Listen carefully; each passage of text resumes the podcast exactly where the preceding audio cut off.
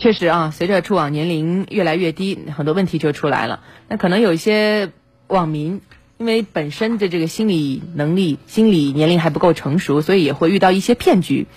接下来这个事儿说的就是微信，微信上的一些骗局。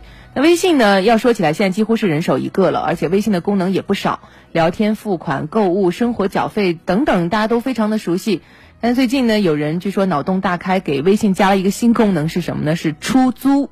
嗯，怎么就出租了呢？据说啊，把自己微信号出租出去几天啊，能赚几百块，坐在家里能赚钱，那这是馅饼还是陷阱呢？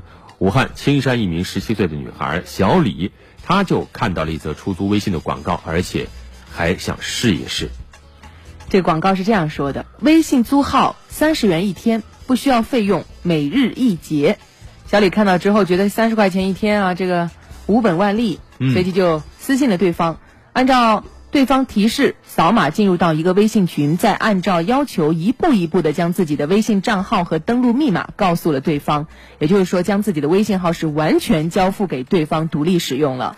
那这人租微信号干什么的？这小李好歹还留了个心。嗯，他发现呢，对方用自己的微信号在电脑 PC 端登录啊，就开始添加一堆陌生的好友。嗯，引导这些陌生人刷单啊，跟他们说每刷一单能够呃返还多少钱，一天做满五单返利八十八等等等等。其实小李看到这儿的时候，他一开始也隐约觉得这可能有风险啊，于是呢也曾经同对方进行了交涉，但对方说：“你既然出租给我了嘛，你不要插手聊天啊，你也不能随便删除添加的好友。”但是这个时候呢，小李也发现对方还是挺守信用的啊。每天晚上九点，他会收到对方转来的一天三十块钱的这个出租的报酬，所以他也想着，哎，这一个月反正我啥事儿也没做，我出租给对方微信号，我就能够坐收九百块钱，好像也还可以，所以他就没有再阻止了。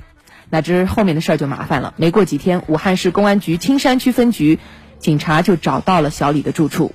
对。警方说，啊，侦破了一起刷单诈骗案件，侦破中发现小李的微信号就涉及其中，导致被害人被骗六万啊！因为小李的微信号频繁参与其中，所以小李也被警方锁定为该案的嫌犯。